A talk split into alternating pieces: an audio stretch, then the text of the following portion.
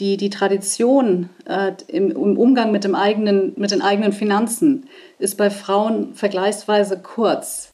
Ich sollte auch keine Drohung aussprechen, auch ganz interessanter mhm. Punkt. Also so nach dem Motto, wenn ich jetzt hier nicht mehr Geld bekomme, dann gehe ich. Ja, dann wird man natürlich warten, wann ich gehe. Ne? Also wenn ich dann mhm. natürlich nicht tatsächlich auch gehe oder eben meine Konsequenzen ziehe, dann werde ich noch weniger ernst genommen. Turi 2 Podcast Menschen, Medien, Marken. Herzlich willkommen im Turi 2 Jobs Podcast.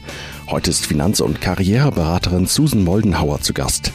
Mit Turi 2 Redakteurin Pauline Stahl spricht sie über Frauen, die sich in Gehaltsverhandlungen häufig unter Wert verkaufen und erklärt, woran das liegt. Außerdem erzählt sie von ihrem Wechsel vom geisteswissenschaftlichen Studium zum Finanzcoaching und gibt konkrete Tipps, was Mann und Frau bei Gehaltsverhandlungen unbedingt beachten und welche Themen sie auf keinen Fall ansprechen sollten. Moldenhauer gibt eines von zehn Finanzfachinterviews in der aktuellen Turi 2 Edition 18 zum Thema Kapital. Mehr Infos gibt es unter turi2.de slash Edition 18. Hallo, liebe Susan, ganz herzlich willkommen im Turi 2 Jobs Podcast. Ja, vielen Dank. Ich freue mich, dabei sein zu dürfen. Große Klasse. Ja, ich freue mich auch sehr, dass du heute dabei bist ähm, und bin auch persönlich wirklich schon sehr gespannt auf das Gespräch. Und äh, ja, erhoffe mir ehrlich gesagt auch, dass ich vielleicht für mich selbst ein paar Tipps mitnehmen kann. Mal schauen.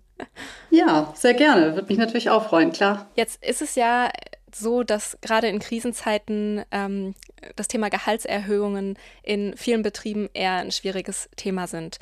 Kann man das jetzt zurzeit trotzdem ansprechen oder sollte man lieber auf, ich sage jetzt mal, bessere Zeiten warten?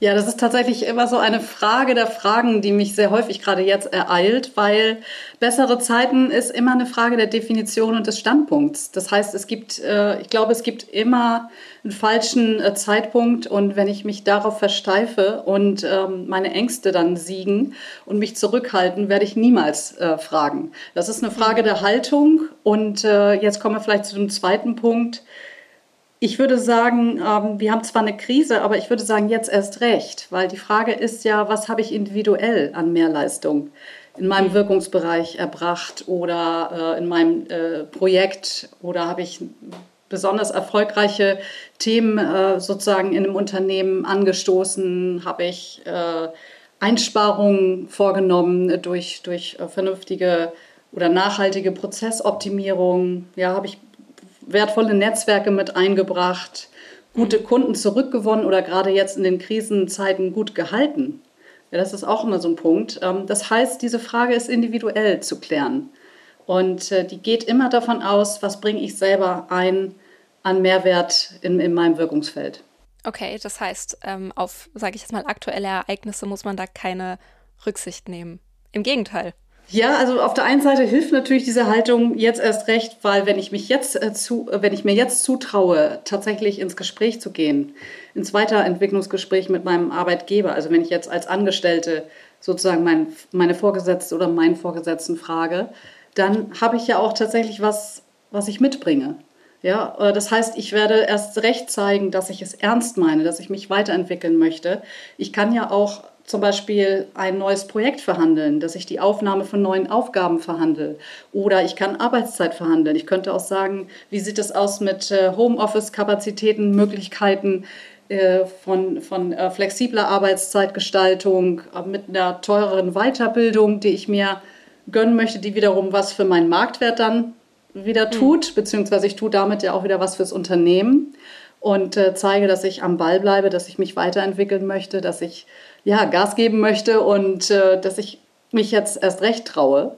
Und ich glaube, das unterscheidet mich schon mal von vielen anderen Kolleginnen und mhm. Kollegen, die vielleicht erst jetzt sagen, oh, Kopf ins Hand und mal gucken und bloß nicht auffallen. Ne, ist ja alles so schlimm und so weiter. Mhm. Das heißt, ich muss immer bei mir erstmal anfangen, was bringe ich mit ein? Und dann kann ich eben gucken, ähm, wie ist es im Unternehmen? Jetzt ähm, auf deine Frage zurückzukommen, ähm, gibt es bestimmte Zeiten, die gut oder weniger gut geeignet sind. Ähm, das ist natürlich sowas wie Übernahmeprozesse beim Unternehmen, also große, sage ich mal, globale Krisen.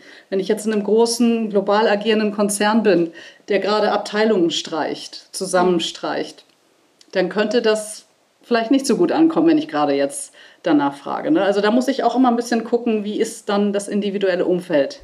Wie kann ich denn ganz konkret meine Forderungen sinnvoll begründen? Du hast ja eben schon so ein paar Punkte genannt, aber vielleicht kannst du das noch mal ein bisschen ausführen. Genau, ich muss bei, mir natürlich gucken, dann sollte ich schauen, äh, welche eigene Qualifikation bringe ich mit. Also damit steht und fällt alles. Was habe ich für besondere Kompetenzen? Ähm, was genau in meinem Skillset ist denn genau das, was mich befähigt, eben die oder eine andere Aufgabe zu übernehmen oder eben in meinem Bereich äh, zu, zu, zu arbeiten welche Herausforderungen sehe ich in meinem Wirkungsbereich, in meiner Branche oder in meiner Abteilung? Ja, was habe ich besonders gut gemacht? Äh, welches Großprojekt habe ich ja in, in, in just in time beziehungsweise ähm, ja, besonders erfolgreich abgewickelt? Habe ich, habe ich Mitarbeiterinnen, Mitarbeiter eingearbeitet? Habe ich Urlaubsvertretung äh, übernommen? Und wenn ich es dann noch schaffe, für mich eine, eine Vision zu erarbeiten, also ja, was ich wirklich bewegen will, was mich, was mich umtreibt, weshalb ich morgens aufstehe. Ne? Also so ein bisschen mhm. was auch wie die berühmte Extrameile, also was genau mich im Vergleich zu vielen anderen ausmacht, warum ich gerade in dem Bereich bin. Und wenn ich dafür Antworten finde und die in eine ja, gelungene oder runde Vision verpacke, dann rede ich über die Zukunftsaussichten. Und ähm, ich denke, es macht immer mehr Spaß, über Zukunft zu sprechen, über Aussichten, über ähm, Möglichkeiten als über die Vergangenheit. Mhm. Denn es geht ja darum, das, das Boot, in dem wir alle sitzen, also das Unternehmen, in die Zukunft weiterzutragen. Mhm. Es wird ja den Deutschen nachgesagt, eher ungern über Geld zu sprechen. Ist das wirklich so? Ja, Geld und Gehalt und Finanzen, das ist noch ein riesiges Tabuthema, das stimmt. Und äh, das äh, bemerke ich vor allen Dingen darum, wenn es geht, also selber die Finanzen in die Hand zu nehmen oder sich darüber Gedanken zu machen. Da gibt es gewisse Ängste, die einen zurückhalten. Und da muss ich mhm. sagen, da kann man nicht nur sagen, dass es mehr die Frauen sind, sondern das ist allgemein gesellschaftlich so ein Thema, ja, über Geld spricht man nicht. Ne, das mhm. hat man oder äh, Geld verdirbt den Charakter, sind solche Glaubenssätze, die sind ganz tief verankert in unseren Köpfen.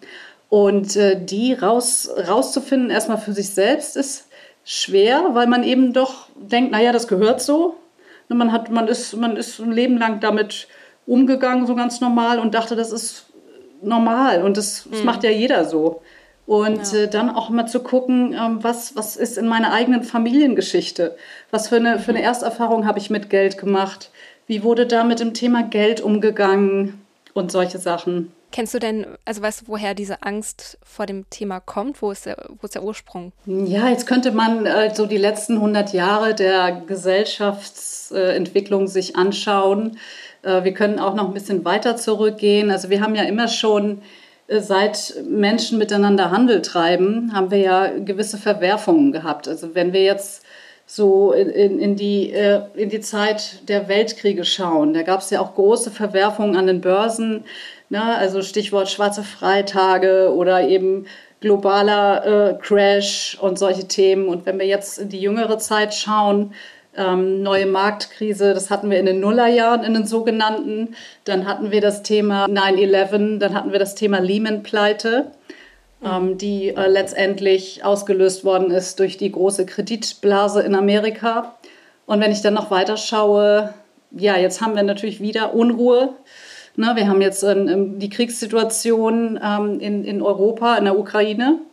Und das sind natürlich alles so Themen, die, die uns bewegen und die gleichzeitig äh, an den Kapitalmärkten gewisse Bewegungen auslösen. Und ähm, ich sage mal so, diese ganz, ganz tief, tief liegenden ähm, Traumata vielleicht, also aus, dem, aus den Weltkriegen, die sind teilweise noch in, unseren, ja, in unserem Genpool in unserer okay. Erinnerung auch ein Stück weit mit drin. Da ging es ja auch wirklich um, um Hunger und, und äh, das mhm. sind wirklich ganze äh, ja, Familien, ganze Unternehmen äh, zusammengebrochen und, und ähm, haben, haben Hungersnöte äh, sozusagen erlitten. Und ich glaube, das steckt uns, uns teilweise noch in den Knochen. Mhm.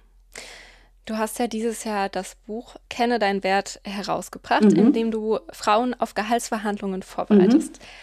Warum braucht es einen Gehaltsratgeber speziell für Frauen? Das ist tatsächlich ein Stück weit auch meine Erfahrung, die ich gemacht habe. Ich habe jetzt, wenn ich mal grob überschlage, jetzt über 2000 Frauen begleitet in diesen Themen und habe festgestellt, also ich habe natürlich auch Männer, äh, die zu mir kommen in die Karriereberatung oder ins Coaching, aber bei Frauen ist mir speziell aufgefallen, dass dort äh, die, die Zurückhaltung und die Angst, was das Thema Finanzen angeht, noch, noch, äh, noch stärker ist. Also die ist noch stärker verankert in den Köpfen. Und da können wir vielleicht auch noch mal soziokulturell zurückgucken, weil die, die Tradition äh, im, im, Umgang mit, dem eigenen, mit den eigenen Finanzen ist bei Frauen vergleichsweise kurz. Mhm. Weil das können wir uns heute gar nicht mehr vorstellen, aber wenn wir mal zurückgehen, so in die 60er, 70er Jahre, da war es unüblich, dass Frauen hierzulande gearbeitet haben. Und da war es tatsächlich so, dass der Ehemann noch sagen konnte, naja, also ich möchte lieber, dass meine Frau zu Hause bleibt und mhm. äh, bis spät in die 70er konnte der Ehemann auch sagen, Nein, ich möchte, also ich möchte das Arbeitsverhältnis kündigen. Also er konnte tatsächlich ohne Erlaubnis äh, seiner Frau zu, äh, zu ihrem äh, Chef gehen oder Boss oder Vorgesetzten, wie auch immer, und, und das Arbeitsverhältnis kündigen. Und grundsätzlich durfte eine Frau auch erst 1957 hier einen, einen Job antreten. Und äh, ich, um die 60er 1962. Also es gibt da so, so einige unterschiedliche Quellen, die sagen, dass auch erst Anfang der 60er Jahre eine Frau ein eigenes Bankkonto eröffnen durfte, auf ihren eigenen okay. Namen. Hm. Ja, das ist äh, noch nicht ganz so lange her. Richtig. Und äh, das heißt, wir wachsen auch ein Stück weit so auf, dass wir in den Familien immer noch dieses alte Bild haben. Ne? Also unsere Großeltern, mhm. äh, unsere Mütter und Großmütter bringen ein Stück weit diese Haltung noch mit ein. Naja, ist ja nicht ganz so wichtig, deine Ausbildung, mhm. deine Qualifikation. Guck mal, dass du gut heiratest. Also sowas kommt tatsächlich ja. immer noch. Äh, man, man höre und staune.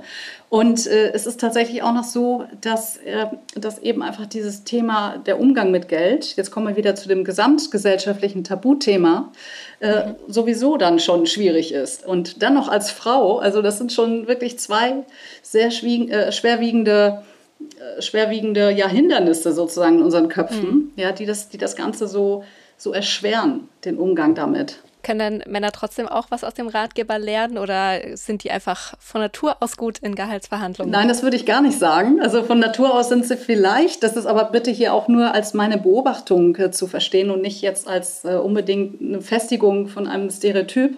Also es ist wirklich die Beobachtung, die ich gemacht habe. Männer sind gut darin, Dinge zu kaschieren und sich besser zu verkaufen, zu präsentieren und äh, ihre Schwächen besser verbergen zu können. Und Frauen mhm. gehen offener damit um, wenn man mal zu dem Thema kommt. Also wo kann ich mich verändern, verbessern? Sind Frauen viel, viel selbstkritischer und haben viel, viel lautere, eine viel lautere innere kritische Stimme. Und bei Männern ist es so, ach, ich kann 20 Prozent von den geforderten Aufgaben, ich bewerbe mich mal und die Frau sagt, naja, ich kann so 80 bis 85 Prozent erfüllen.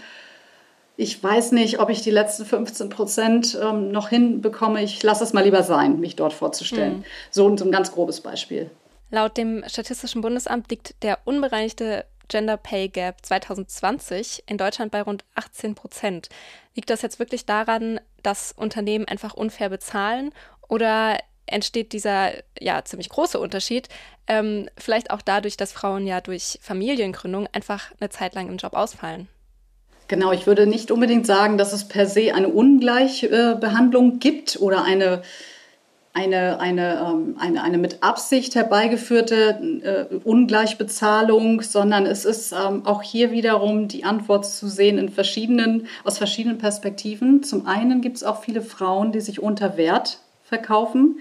Das heißt, wenn es um das Einstiegsgehalt geht, bei gleicher Qualifikation, im gleichen Job und in gleichen Anforderungen und so weiter, gibt es immer wieder Studien, die sagen und die zeigen, dass Frauen sich teilweise sogar 20, 30 Prozent niedriger einschätzen, mhm. was das Einstiegsgehalt betrifft. Das heißt, sie gehen mit einer anderen Erwartungshaltung in ihre Gespräche und sie fragen weniger häufig nach.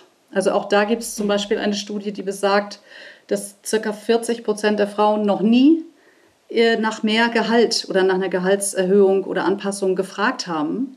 Mhm. Und wenn ich mit dieser Haltung reingehe, werde ich natürlich auch nicht nicht, nicht verhandeln. Oder ich werde auch beim ersten Angebot, beim ersten Gehaltsangebot sagen, oh, wunderbar, ich habe den Job, alles ist gut.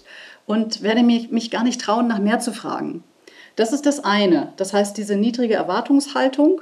Dann das von dir schon angesprochene Thema der Familienphase. So um die Mitte 30, Mitte 30 bis, bis Ende 30, so vom Lebensalter her, erleben wir so eine Art Familienknick in den Erwerbsbiografien der Frauen. Das mhm. heißt, Frauen bleiben dann natürlich erstmal zu Hause, gehen in die Elternzeit, machen das auch eher länger als die Väter und fordern dann für sich aber auch nicht mehr die Weiterentwicklung im Job an. Das ist also ganz spannend zu beobachten, das ist so eine Art Haltung auch, naja, ich bleibe erstmal zu Hause, dann gucke ich mal. Und die Firmen reagieren natürlich auch so, viele Unternehmen, dass sie nicht die Möglichkeit in Betracht ziehen, dass eine Frau sich auch als Mutter weiterentwickeln möchte. Also das ist auch nochmal so ein althergebrachtes Rollenthema, Rollenbilder, die dann noch veraltet sind, die dann auch bei der Führungsetage immer noch ja, die, die Vorderhand äh, haben, dass man den Frauen das nicht mehr zutraut plötzlich. Und das erlebe ich auch immer wieder so in Coachings, dass man den Frauen dann sagt, naja, du bist doch gut verheiratet, du brauchst doch jetzt nicht mehr, so nach dem Motto, oder du bist im gebärfähigen Alter, wieso solltest mhm. du jetzt noch mehr Geld verlangen ne, und so weiter. Und dann guck doch mal. Und auf der anderen Seite, wenn Männer äh, in Elternzeit gehen wollen, werden die auch, werden die Nasen gerümpft, ja, und werden äh, mhm. die Blicke plötzlich, äh, ja, also komisch. Und, und auch da ist ein Druck vorhanden. Und ich würde mir wünschen, dass mehr Unternehmen die Chance erkennen, Tandem-Positionen ja, oder Job-Sharing-Positionen anzubieten und auch wirklich proaktiv das mit unterstützen würden, dass Frauen eben auch lebensphasenorientiert ihre Karriere gestalten können. Genauso aber auch Männer. Ne? Das ist also von mehreren Seiten anzugehen, das Thema. Und ähm, das führt natürlich zu dieser Statistik, und, und gleichzeitig natürlich eben auch äh, die Tatsache, dass viele dann mal zu Hause bleiben auch. Also viele Mütter, die dann sagen, naja, ich gehe in die Selbstständigkeit, ich kann dann meine Zeit besser einteilen oder naja, ich brauche denn meine Karriere nicht mehr nicht mehr voranzutreiben. Ich habe am Anfang gezeigt, was ich kann und dann gucke ich mal weiter. Das heißt, das ist jetzt so die Seite der Unternehmen und wenn die das ändern würden, dann würde sich ja wahrscheinlich auch was in der Gesellschaft äh, verändern. Aber was kann denn jetzt Frau ganz individuell selbst tun, um gerechter bezahlt zu werden? Ja, es steht und fällt tatsächlich mit, mit sich selbst erstmal ins Gericht zu gehen, auch hier mal die eigene Haltung und Einstellung zum Thema zu überprüfen, auch wirklich mal zu gucken, wo kommen denn meine Ängste her? Habe ich wirklich eine Angst vor dem Thema Gehalt, Geld? Ist es das eine? Oder habe ich eher Angst vor der Auseinandersetzung im Gespräch? Habe ich Angst vor Zurückhaltung, wenn es bei der Verhandlung ja doch ein bisschen heiß hergeht? Wie stehe mhm. ich äh, zu Autoritäten? Was habe ich da für mhm. Erfahrungen gemacht in meinem Leben? Habe ich da verborgene Themen, die nicht aufgearbeitet sind, die auch heute eben mein, mein Weltbild prägen? Und sehe ich ein Gehaltsgespräch als, ja, als das große, unbekannte Schwarze in meinem Kopf, was auf so einem Sockel thront und, und mich hindert? Oder sage ich einfach, hey, das ist ein normales Arbeitsgespräch und ich möchte ein vernünftiges Gespräch mit meiner Vorgesetzten oder mit meinem Vorgesetzten führen? Und mhm. darüber können wir, darüber entscheidet schon mal so die Haltung, ne, die eigene ähm, innere Haltung. Und ich kann natürlich auch an diesen Themen arbeiten. Wenn ich weiß, ich habe da Ängste, ich mag mich nicht so gern durchsetzen, ich habe vielleicht Ängste auch vor größeren Zahlen, ich habe Ängste, wenn mein Chef Nein sagt und so weiter. Daran kann ich wirklich proaktiv auch selber arbeiten und es ist wirklich verblüffend, was da auch dann passieren kann. Das heißt, es ist auch wirklich ein sehr psychologisches Thema. Hat sehr viel mit der Persönlichkeit zu tun. Also es ist sehr viel äh, Thema mit, mit der eigenen, ja, mit dem eigenen Selbstwert, den ich auch in mir selbst wirklich mhm. sehe. Kann ich meine Leistung für mich annehmen? Kann ich zu ihnen stehen? Und das ist tatsächlich auch meiner Erfahrung nach und meiner äh, Beobachtung nach ein eher so ein Frauenthema. Ja, also wir sind immer noch, wenn wir etwas gut gemacht haben, wir sind besonders kritisch mit uns selbst, aber auch anderen Frauen gegenüber und mhm. äh, finden dann immer noch tatsächlich äh, den schwarzen Fliegendreck irgendwo auf der weißen Fläche und konzentrieren uns darauf, anstatt uns darauf zu konzentrieren, was wir wirklich gut gemacht haben und das nach vorne zu stellen. Mhm. Na, und äh, damit steht, und also es ist viel, viel mit der Persönlichkeit, das sind Themen Persönlichkeitsentwicklung, die damit reinspielen. Und dann auch wirklich mal zu gucken, wo kommt das, wo kommt das alles her? Was hat mich, was mhm. hält mich zurück, tatsächlich den nächsten Schritt zu gehen? Wenn man jetzt diesen Schritt gewagt hat und in der Gehaltsverhandlung ist, was, auf was kommt es dann wirklich an? Also auf der einen Seite natürlich die Vorbereitung, die sollte schon fundiert sein. Also ich sollte schon wissen, warum ich jetzt tatsächlich den nächsten Gehaltssprung wage, warum ich auch es verdient habe, mehr zu verdienen. Ja, was genau mhm. ist es tatsächlich?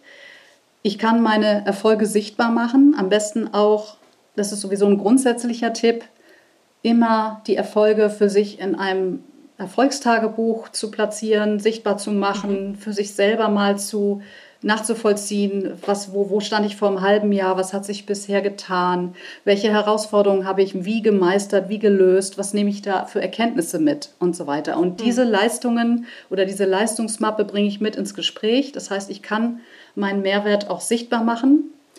Und dann steht es natürlich auch damit, wo möchte ich hin? Also habe ich ein Ziel wirklich für mich, habe ich eine Vision für meinen Weg und kann das eben auch untermauern durch, durch eben diese Mehrleistung, die ich ge gemacht habe oder gebracht habe und dann auch eben mal zu gucken, ja, wie geht es dann weiter? Ne? Also was möchte ich dann meiner Chefin, meinem Chef mitgeben, mitliefern? Wo sehe ich mich? Natürlich wissen wir heute auch nicht, was die Zukunft bringt, ganz genau. Das ist in diesen Zeiten tatsächlich nicht mehr so leicht zu beantworten. Aber es macht immer Sinn, hier wirklich mal zu gucken, wo stehe ich, wo möchte ich hin? Habe ich einen Plan A? Habe ich einen Plan B vor allen Dingen? Also auch da mal zu gucken, mhm. was passiert, wenn ich ein Nein bekomme im Gespräch. Was, wie gehe ich damit um? Und sich dann wirklich mal klar zu machen, dass so ein Gehaltsgespräch ein ganz normales Arbeitsgespräch ist. Und wir gucken, dass wir eine gemeinsame Lösung finden. Ja? Und nicht mhm. das Thema gegeneinander zu verstehen, sondern als ein, ein Miteinander und, und gemeinsam eben versuchen, auf Augenhöhe zu kommen mit meinem Gegenüber und wirklich auch mal die Frage zu stellen, okay, warum glauben Sie denn, dass ich jetzt die Gehaltsanpassung nicht verdient habe? Was ist aus mhm. Ihren Augen der nächst, die nächste Entwicklungsmöglichkeit für mich? Wo sehen Sie mich denn in einem halben Jahr? Und so weiter. Gibt es denn irgendwas, was man auf gar keinen Fall sagen sollte, was man nicht ansprechen sollte? Da gibt es auch einiges tatsächlich, nämlich das Thema Inflation, Teuerung. Wir, okay. wir sehen jetzt gerade äh, im Moment, ich habe es heute Morgen wieder gelesen, seit 50 Jahren haben wir Inflationswerte wie vor 50 Jahren oder seit 50 Jahren mhm. die, die äh, besonders, besonders ähm, hohe Inflationswerte. Also wirklich ein Inflationsrekord, den wir gerade festmachen. 7,9 Prozent Inflationsrate, also statistisches Mittel. Das ist natürlich allerhand. Nur ich kann jetzt mhm. meinem Gegenüber schlecht sagen, also wir haben hier Inflation und die Lebenshaltung ist teurer geworden, also brauche ich mehr Geld, dann wird natürlich mein Arbeitgeber sagen, naja, wir haben natürlich auch die Kosten. Ja, unsere Arbeitsplätze sind dementsprechend auch verteuert. Das heißt, wir müssen auch mehr Energiekosten tragen. Wir müssen äh, gucken, dass wir vielleicht die Lieferkettenengpässe, die gerade entstehen, überbrücken. Wir haben also auch ein mehr mehr Kosten auf der anderen Seite. Das bedeutet, das wird für mich dann natürlich zum Boomerang, wenn ich damit komme.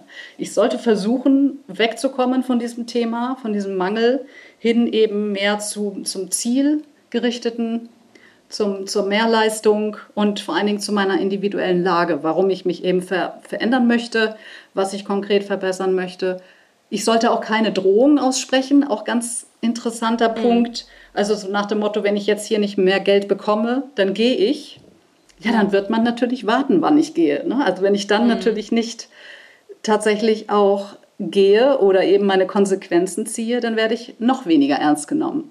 Ja, und wenn ich dann noch sage, Mensch, mein Kollege verdient mehr und, äh, und, und dann so mit solchen Ungerechtigkeiten komme, dann ist das vielleicht auch nicht so gut. Das ist nicht so ratsam. Ne? Also ich sollte schon bei mir bleiben, bei meinen Leistungen und die entsprechend verkaufen. Gibt es denn besondere Tipps, die du Berufseinsteigerinnen geben würdest? Also gerade wenn es jetzt so um das erste Bewerbungsgespräch ähm, geht. Ja, auch hier erreicht mich sehr häufig äh, das Thema, ja, ich will erstmal den Job haben und soll ich vielleicht mhm. mit, mit weniger reingehen und anbieten, erstmal niedriger einzusteigen. Das sind wirklich Fragen, die kommen. Ja. Und maßgeblich von Frauen. Und dann sage ich, nein, wieso? Man, man hat dich eingeladen, du bist überzeugend aufgrund deiner Bewerbung und des Gesprächs. Warum willst du denn deinen Preis runterschrauben? sondern im mhm. Gegenteil durch eine vernünftige Recherche, die natürlich auch mit einbezieht, in welcher Branche bewege ich mich, wie groß ist mein Arbeitgeber, in welcher Lage be bewege ich mich. Das sind alles Faktoren, die mit reinspielen. Das wäre dann der, der Marktwert, oder? Also der Marktwert, genau. Also der Marktwert ist so zum Teil auch eins, was ich mitbringe. Das heißt, ich habe natürlich einen eigenen Marktwert, der mhm. bestimmt wird durch, durch die Qualifikation, durch meine Erfahrung, ja, durch das gewisse Extra, was ich mitbringe. Mhm. Und äh, je nachdem, wenn ich natürlich am Anfang stehe, muss ich eben gucken, was genau mich, mich wirklich ja, auszeichnet, warum ich genau diesen Job will. Ich sollte schon eine gewisse Motivation auch zeigen, warum ich genau mhm. bei dem Unternehmen anheuere und nicht woanders und, und warum ich genau diese Aufgabe so spannend finde, was mich daran begeistert und, und was ich da bewegen möchte.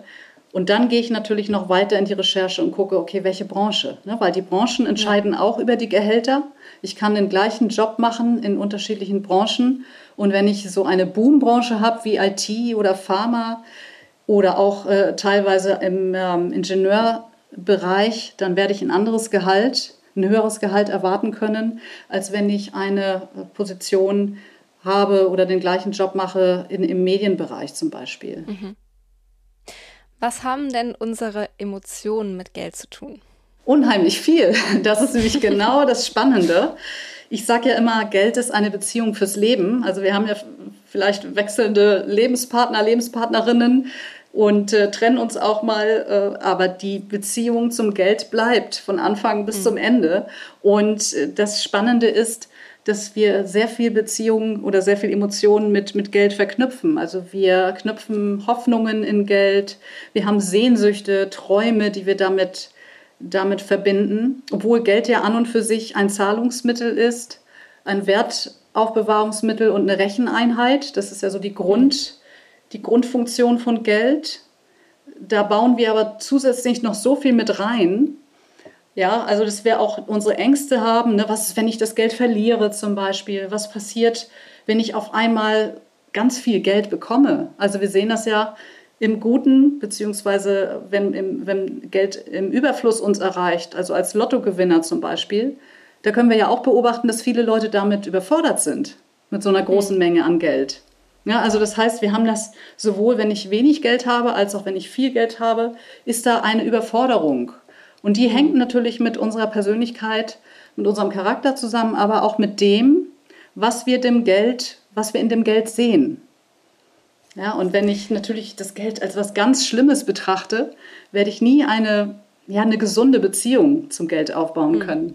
Du bist jetzt Coach und äh, bist seit 20 Jahren eigentlich schon in der Finanzbranche. Ähm, hast du das Gefühl, in dieser ganzen Zeit hat sich unsere Beziehung zu Geld verändert? Ja, das ist sehr schwer zu beantworten, weil ich mich natürlich bewege in einer eigenen Blase, sage ich mal. Das heißt, mhm. ich arbeite mit äh, jetzt äh, mit Klienten, die in der Regel sehr gut informiert sind und äh, die betreue ich auf Augenhöhe. Das heißt, ich bin natürlich dort sehr, sehr geprägt äh, mit, und, und spreche über das Thema. Wenn ich aber auf der anderen Seite so auf der Straße mich bewege und äh, ganz normal im Alltag so mich umherschaue, dann habe ich nicht das Gefühl, dass sich unbedingt was verändert hat. Ne? Weil okay. das ist ja immer so ein bisschen auch der, der Fokus, den ich setze. Und äh, ich glaube, es, es, hat sich, es hat sich vielleicht ein bisschen was getan, weil, weil mehr darüber gesprochen wird. Äh, wir finden heute auch mehr Informationen im Internet. Wir finden ganz viele Bloggerinnen und Blogger, die zu dem Thema schreiben, ihre eigenen Erfahrungen publizieren. Und es öffnet sich. Aber ich würde jetzt nicht unbedingt sagen, dass trotzdem alle deswegen ein, eine freiere Beziehung oder ein, ein besseres ähm, Geldverhältnis bekommen, sondern es ist ja immer noch eine hochindividuelle Entscheidung, wie, wie baue ich Vermögen auf oder wie, Platz, mhm. wie, wie, wie gestalte ich das, also wie, wie streue ich meine Vermögenswerte, wie stelle ich mich selber auf und so weiter, ähm, sodass ich sagen würde, ich glaube, das, das dauert noch ein paar Jahre, bis wir das hinbekommen, weil wir eben auch gesamtgesellschaftlich eben noch, noch nicht so gern über Geld sprechen. Damit hängt natürlich auch die Karriere an sich sehr stark zusammen. Ähm, wie hat sich denn unsere Art zu arbeiten verändert? Also geht es vielleicht immer mehr darum, einen erfüllenden Beruf auszuüben, als jetzt darum, einfach nur Geld zu verdienen? Ja, auf der einen Seite, also da würde ich sagen, wenn wir jetzt nicht die, dieses einschneidende Erlebnis durch die Pandemie gehabt hätten und jetzt natürlich auch dieses Thema des, des Kriegs in Europa, der jetzt, jetzt plötzlich vor der Haustür ist und, und nochmal wieder, ja, den Blick nochmal wieder auf, auf, auf, auf das Schlechtere oder auf, auf Gefahren lenkt. Dann hätte ich jetzt gesagt, es hat sich ganz stark in Richtung Purpose, also um mal ein Buzzword zu nennen, also die Sinnhaftigkeit der Arbeit, was für einen Sinn sehe ich da drin, kann ich mich selbst verwirklichen, ja, lebe ich das, was mir Spaß macht, ähm, was meine Werte, Bedürfnisse mir, mir vorgeben. Das hat sich vor Corona tatsächlich in diese Richtung bewegt. Und jetzt sehen wir gerade, wenn wir jüngere Leute befragen, die sozusagen kurz vor Studienabschluss stehen oder kurz davor stehen, ihre Schule zu beenden, die wollen in die Sicherheit gehen. Also die wollen mhm. tatsächlich wieder stark in den öffentlichen Dienst gehen, die wollen einen sicheren Job haben, die wollen mhm. sich nicht zu viel Gedanken machen, weil auf der anderen Seite diese Instabilität auch gezeigt hat, ja, es plötzlich, plötzlich muss ich umdenken. Ja, es ist alles mhm. gar nicht mehr so, so easy und äh, so toll und, und so einfach, sondern es geht tatsächlich dann wieder in existenzielle Fragen, die ich für mich mhm. beantworten muss. Und dazu brauche ich erstmal eine gesicherte Existenz. Und je unsicherer die Welt im Außen wird, also auch Stichwort natürlich Digitalisierung, Automatisierung. Ne? Prozesse werden übernommen von der künstlichen Intelligenz. Wir leben in dieser VUCA-Welt, ne? also als alles unsicher, es ist alles unstet, es kann sich jederzeit was verändern. Und das bedeutet, dass wir auf der anderen Seite wieder nach mehr Sicherheit verlangen, automatisch, ne? mhm. ne? um, um dem wieder ein Gegengewicht entgegenzusetzen. Und ähm, das sind so verschiedene Entwicklungen, die, die da zu beobachten sind. Ja. Du bietest unter anderem ein sogenanntes Veränderungscoaching an. Da habe ich mich gefragt, was das bedeutet. Das hört sich sehr persönlich an. Das ist tatsächlich auch persönlich. Also ich habe ja viele Menschen, die zu mir kommen, wenn sie Fragen ihres Berufslebens, ähm, die sie stellen, klären wollen. Also angefangen von der vernünftigen Vorbereitung auf eine Bewerbung, dann Gehaltsverhandlungen und dann Veränderungen oder auch in die Führung hineinzuwachsen, in die Führungsposition. Ja, und Veränderung ist tatsächlich etwas, was äh, dann manchmal in der zweiten Lebenshälfte kommt, manchmal schon früher, je nachdem, was für einen Lebensweg man so hat. Und äh, es gibt natürlich auch Menschen, die haben dann so vor sich hingelebt, haben funktioniert, haben einen tollen Job und haben alles erreicht, so in, in ihrer Wahrnehmung und, und stellen dann fest, Mensch, irgendwie ja, habe ich vielleicht doch an meinen Werten und Bedürfnissen vorbeigelebt. Oder ich will jetzt noch mal mhm. was Neues ausprobieren und mich ganz woanders hin bewegen. Also bedeutet, ich habe vielleicht 10, äh, 20 Jahre lang äh, bei der Bank gearbeitet und möchte jetzt ins Handwerk gehen. Ja, also es sind so ja. Gegensätze, die wir vorher vielleicht ausgeschlossen haben. Ja, und die Person sagt aber, Mensch, nein, irgendwie reizt mich das nochmal was ganz Neues zu beginnen. Oder mhm. eben jemand aus einem sicheren Job, der sagt, nee, ich schmeiß hin und gehe jetzt erstmal auf Reisen und dann gucke ich mal und dann mache ich mich selbstständig und äh, gehe in eine ganz, ganz andere Richtung, als, mhm. ich, als ich vorher eben durch diesen sicheren Job äh, sozusagen gedacht habe zu gehen. Das setzt voraus, dass ähm, man sich dir schon sehr öffnen muss. Wie schaffst du es denn dabei, Vertrauen herzustellen? Ja, das ist eine sehr große Frage. Ich glaube, das ist eine meiner eins meiner Steckenpferde und vielleicht auch so das, das Thema, was, was meine berühmte Extrameile ist, nämlich relativ schnell Vertrauen aufbauen zu können zu Menschen, denn ich arbeite ja seit, seit 1999, um genau zu sein, in einem, in einem Bereich, wo es um Vertrauen geht. Das heißt, ich arbeite eben mit Menschen an, an Themen ähm, der finanziellen Bildung und, und der, des, des Vermögensaufbaus. Das ist schon eine sehr, sehr also das, das, das bedeutet schon, dass sich dort Menschen öffnen und mir vertrauen. Und, und gleichzeitig habe ich auch durch, durch meine Führungsposition, die ich selber gehabt habe, festgestellt, dass es mir Spaß macht, also mit Menschen mhm. ganz intensiv zu, zusammenzuarbeiten und, und Menschen auch zu begleiten zu dem, wo sie hinwollen und, und zu schauen, okay, wo drückt der Schuh? Lass uns doch mal gucken, was mhm. wir da machen können. Und das sind Sachen, die, die mich wirklich interessieren. Also ich bin kein Mensch für die Oberfläche und vielleicht bringe ich das auch schon mit. Das heißt, dass sich Menschen bei mir öffnen können und sich wohlfühlen. Und natürlich weiß ich das auch zu schätzen und weiß auch, was für ein, was für ein Schatz das ist, was, was die Menschen mir da anvertrauen. Und ich weiß auch, dass ich das niemals in irgendeiner Form missbrauchen werde, weil ich genau weiß, was es, was es heißt, ähm, sich so zu öffnen und ja, was für eine Wertschätzung mir da entgegengebracht wird. Und das da bin ich wirklich dankbar, jeden Tag. Wie läuft denn dein Coaching ab? Vielleicht kannst du das kurz in, in groben Stichpunkten beschreiben. Das ist auch sehr individuell. Also es gibt natürlich Menschen, die, die einfach eine, eine punktuelle Vorbereitung brauchen und sagen, Mensch, ich habe äh, nächste Woche oder in zwei Wochen ein wichtiges Gespräch und brauche da nochmal einen Feinschliff und nochmal eine Vorbereitung. Mhm. Das wird dann wirklich ganz zielgerichtet und punktuell abgearbeitet und da sind wir auch in der Regel ja, in, in einer Sitzung von einer halben bis Stunde, zwei Stunden schon an, am Ziel, ne, weil wir da auch tatsächlich gar nicht in den Coaching-Prozess groß einsteigen. Das ist dann wirklich mehr noch aus dem Bereich der Karriereberatung, wo ich also viel mehr noch mit Übungen oder mit, mit einer Beratungsleistung dann den Menschen helfen kann. Auf der anderen Seite das angesprochene Thema Veränderungscoaching oder wenn ich etwas machen möchte, um mich selbst mal kennenzulernen, also Thema Selbstführung, was heißt das eigentlich? Was bin ich für ein Mensch? Wie reagiere ich auf bestimmte Themen? Warum gerate ich schneller in, in Konfliktsituationen? Wie gehe ich damit um? Oder auch, wie ist mein Krisenmanagement und solche Themen? Das sind natürlich Sachen, die wir insgesamt begleitend machen. Das heißt, äh, da mache ich auch individuell natürlich je nach Ausgangslage mit, mit meinen Klientinnen und Klienten was aus. Und das sind ganz, ganz unterschiedliche Lösungen, die wir dann die wir dann finden. Und äh, das Schöne ist ja, dass äh, ein Werkzeugkoffer sozusagen sowohl bei mir im Kopf drin ist, in meinem Herzen, in meinem gesamten Wesen. Ich, ich auch individuell immer schnell, auch aufgrund meiner Intuition reagieren kann, aber eben auch die Themen, die dann notwendig sind, parat habe, ne? die, die mhm. sogenannten Werkzeuge. Und äh, ja. da gibt es wirklich von bis ja, verschiedene Lösungen. Was bedeutet dir persönlich denn Geld? Mir persönlich bedeutet Geld, ich sehe es auch eher als Mittel zum Zweck. Ich muss auch tatsächlich sagen, dass ich gar nicht Angst habe, Geld zu verlieren. Das finde ich mhm. ganz spannend. Ich sehe es so, dass Geld eine Ressource ist, die zur Verfügung steht und mit dieser Ressource kann man Dinge bewegen. Ja, man kann Entwicklungen anstoßen, man kann äh, damit neue Erfindungen finanzieren, man kann damit Menschen helfen zur Selbsthilfe.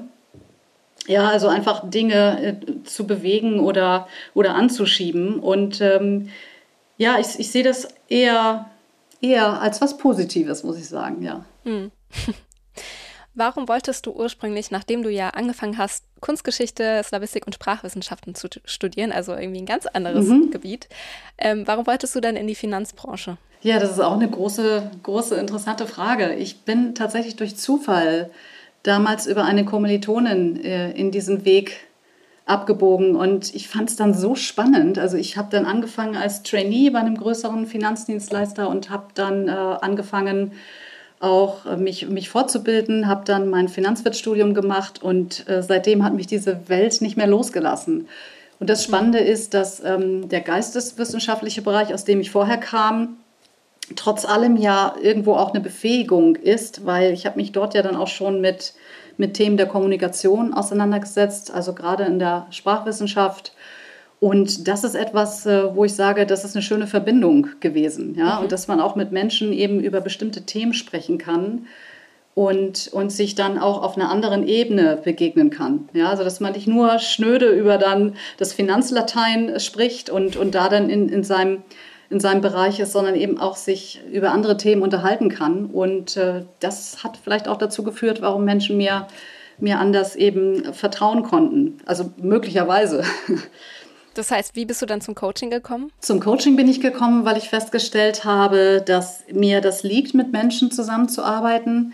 Also ich habe mir dann auch sehr früh schon ein eigenes Team aufbauen dürfen und habe dort dann Führungsverantwortung schon äh, gehabt. Äh, das heißt, ich habe dort auch gelernt, was es bedeutet, Menschen ja anzuleiten, Menschen ähm, weiter zu qualifizieren, zu begleiten auf ihrem eigenen Erfolgsweg. Und das fand ich sehr, sehr spannend, weil ich da dann festgestellt habe, es geht nicht nur einfach um Faktenvermittlung, sondern es ist eben das Thema der, der Persönlichkeit, es ist eine Vertrauensebene, die dort dann tatsächlich auch wächst und entstehen darf und und das ist so viel mehr als, als nur eine reine Vermittlung eben von, von Zahlen, Daten, Fakten zum Beispiel. Und, und das ist mhm. etwas, was mich äh, sehr fasziniert hat. Und dann habe ich festgestellt, dass ich eben es schaffe, ja, dass sich Menschen öffnen, dass wir über ihre Stärken und Schwächen sprechen können, dass wir eben dort feststellen, okay, was kann ich tun, um besser zu werden oder wo ist denn genau der Punkt, wo es, wo es drückt, wo es anfängt, unangenehm zu werden und, und solche Themen, die dann hochkommen und ja, seitdem habe ich mich sehr, sehr viel mit dem ganzen Thema der Persönlichkeitsentwicklung, der positiven Psychologie und solchen Themen auseinandergesetzt mhm. und mich da wirklich reingearbeitet und meine eigenen Erfahrungen gemacht. Natürlich auch habe ich mich selbst logischerweise auch mal auf den Prüfstand gestellt und ähm, nicht nur jetzt durch ähm, Weiterentwicklung im, im, im, Coaching, sondern eben auch mich selbst mal sozusagen ähm, prüfen lassen, eben von erfahrenen Menschen in dem Bereich, von mhm. Mentoren und ich habe immer versucht zu gucken, wo kann ich durch eine Begegnung mit dem Gegenüber was lernen. Also mhm. jeder Mensch äh, wird mir in meinem Leben geschickt oder, oder wird mir, wo war ich stehen geblieben beim Thema äh, Führung, äh, Selbstführung, also sich selbst auch mal tatsächlich mal zu überprüfen und, und zu, zu hinterfragen, wie wirke ich auf andere, ja, was kann ich bei mir verbessern in der Zusammenarbeit mit anderen und und das ist wirklich so faszinierend. Also auch zu beobachten in Unternehmen, in Organisationen, wie kommt es, dass ein Team super zusammenarbeitet und das nächste Team, obwohl die gleiche Aufgabe gestellt ist, überhaupt nicht harmoniert. Und das steht und fällt immer mit dem Menschen, mit der, mit der Begegnung. Und das fängt schon mit zwei Menschen an. Ne, das, also das, das ist so vielfältig, das ganze Thema der ja letztendlich Kommunikation, der Zusammenarbeit. Und ich finde das jedes Mal aufs Neue faszinierend. Das heißt, man braucht als Coach eine gewisse Selbstreflexion. Ähm, man muss es schaffen, dass sich die Leute einem öffnen. Was, welche Eigenschaften braucht man denn noch als guter Coach? Aktives Hinhören möchte ich es mal nennen. Also viele sagen ja immer zuhören, aber ich finde Hinhören besser, weil zuhören impliziert ja, es ist zu.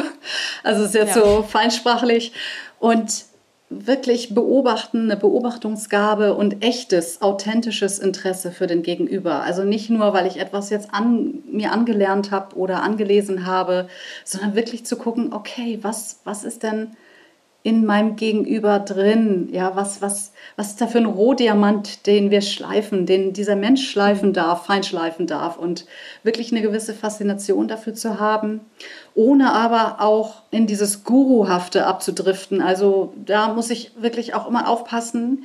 Das ist auch etwas, äh, wo ich, wo ich ganz klar eine Grenze setze. Ich möchte nicht dass Menschen quasi in, in, so eine Art Abhängigkeit kommen. Denn das muss natürlich auch dazugehören, dass jeder Mensch das Recht hat, seine eigenen Erfahrungen zu machen und, und seine eigenen Lernkurven zu gehen. Und wenn er die zwei, dreimal geht, ja, also es ist nicht meine Aufgabe, dann zu sagen, ich bin jetzt hier dein Guru und ich zeige dir in ein, zwei, drei Schritten und führe dich zum Erfolg, was ähm, doch das ein oder andere Mal da draußen auch gemacht wird, sondern ich muss hier ganz klar auch eine Grenze setzen und sagen, lieber Mensch, wir arbeiten jetzt hier in einem abgesteckten Rahmen und in einem geschützten Bereich und du darfst aber dann deinen Weg wieder alleine gehen. Ich, ich muss dich mhm. auch wieder entlassen dürfen in dein mhm. Leben, weil jeder lebt ja sein Leben. Ja. Wie wird man denn Coach? Oh, das ist auch eine spannende, spannende Frage, weil jeder wird es auf ganz eigene auf ganz eigene Weise. Also es gibt Menschen, die entdecken dann irgendwann die Fähigkeit dazu, Natürlich äh, ist es wichtig, die, die entsprechenden Ausbildungen zu machen für sich. Ich finde es aber noch viel wichtiger und entscheidender, welche Erfahrungen ich habe, was für Lebenserfahrungen ich gemacht habe. Zum Beispiel auch mal hingefallen zu sein im Leben, also auch wirklich mhm. mal in einer Krise gewesen zu sein, sei es jetzt geschäftlich oder privat. Denn durch Krisen lerne ich auch wirklich, wer bin ich, wer bin ich wirklich. Mhm. Also die Krisen werfen einen ja auch zurück auf dieses ganz, ganz ursprüngliche Sein, was ich, was ich habe, auf meine Ursprünglichkeit zurück, also unabhängig von irgendwelchen sozialen Rollen, die ich einnehme und Positionen, die ich sozusagen ähm, auskleide, sondern die werfen mich auf mein Selbst zurück. Und da muss ich gucken, was genau war es, was mich aus diesen Krisen, aus diesen Situationen wieder herausgebracht hat. Äh, womit habe ich es geschafft? Und das sind dann diese Ressourcen, die ich auch in mir entdecken kann. Und ich finde es sehr schwierig, wenn heute Menschen mit, mit 19, 20 sagen, oh, ich will unbedingt Coach werden, weil es ist gerade so hip und so angesagt und dann bin ich irgendwie auf Instagram und mache tolle Bilder.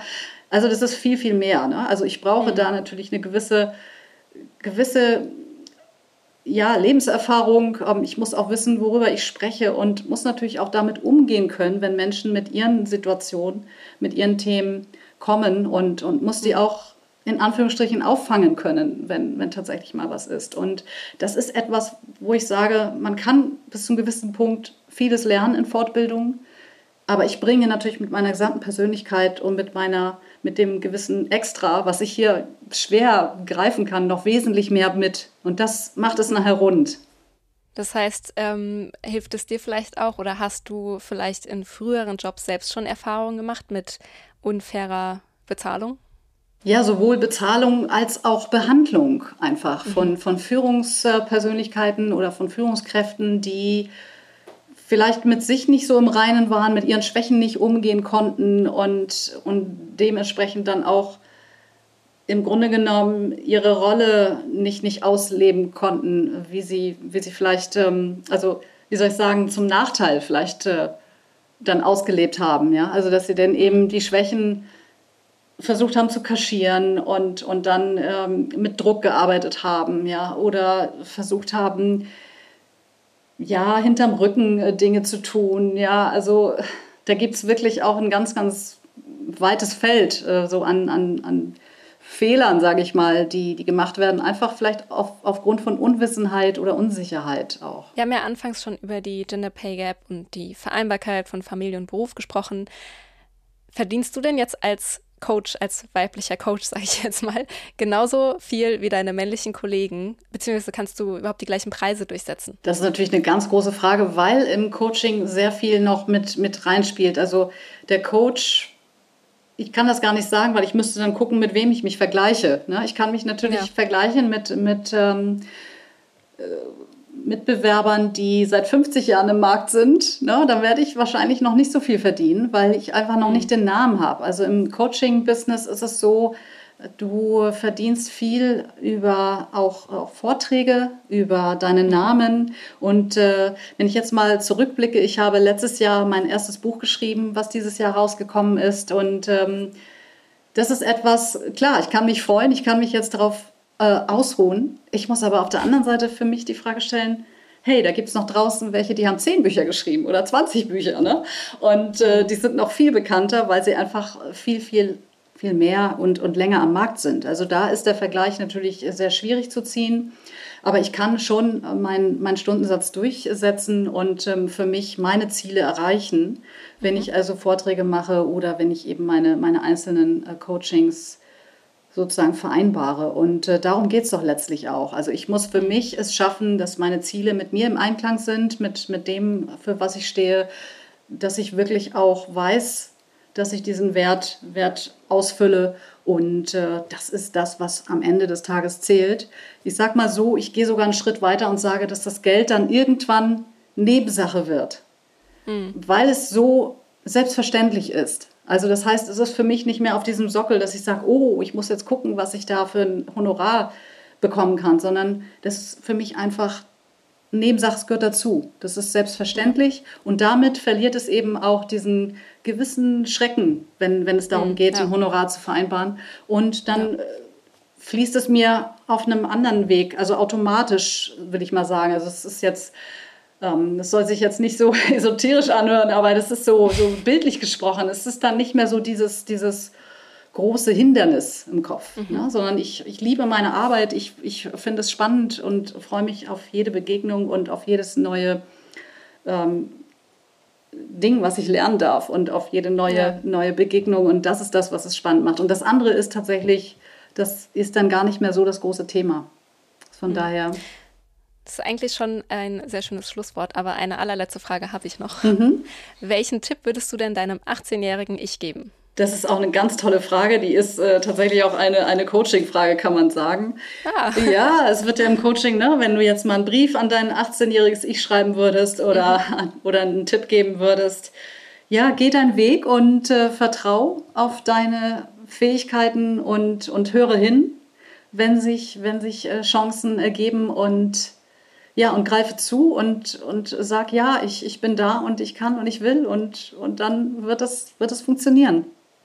Hm. Vielen, vielen Dank, liebe Susan. Das war äh, super spannend. Ich glaube, ich muss mir das alles nochmal anhören und Notizen machen.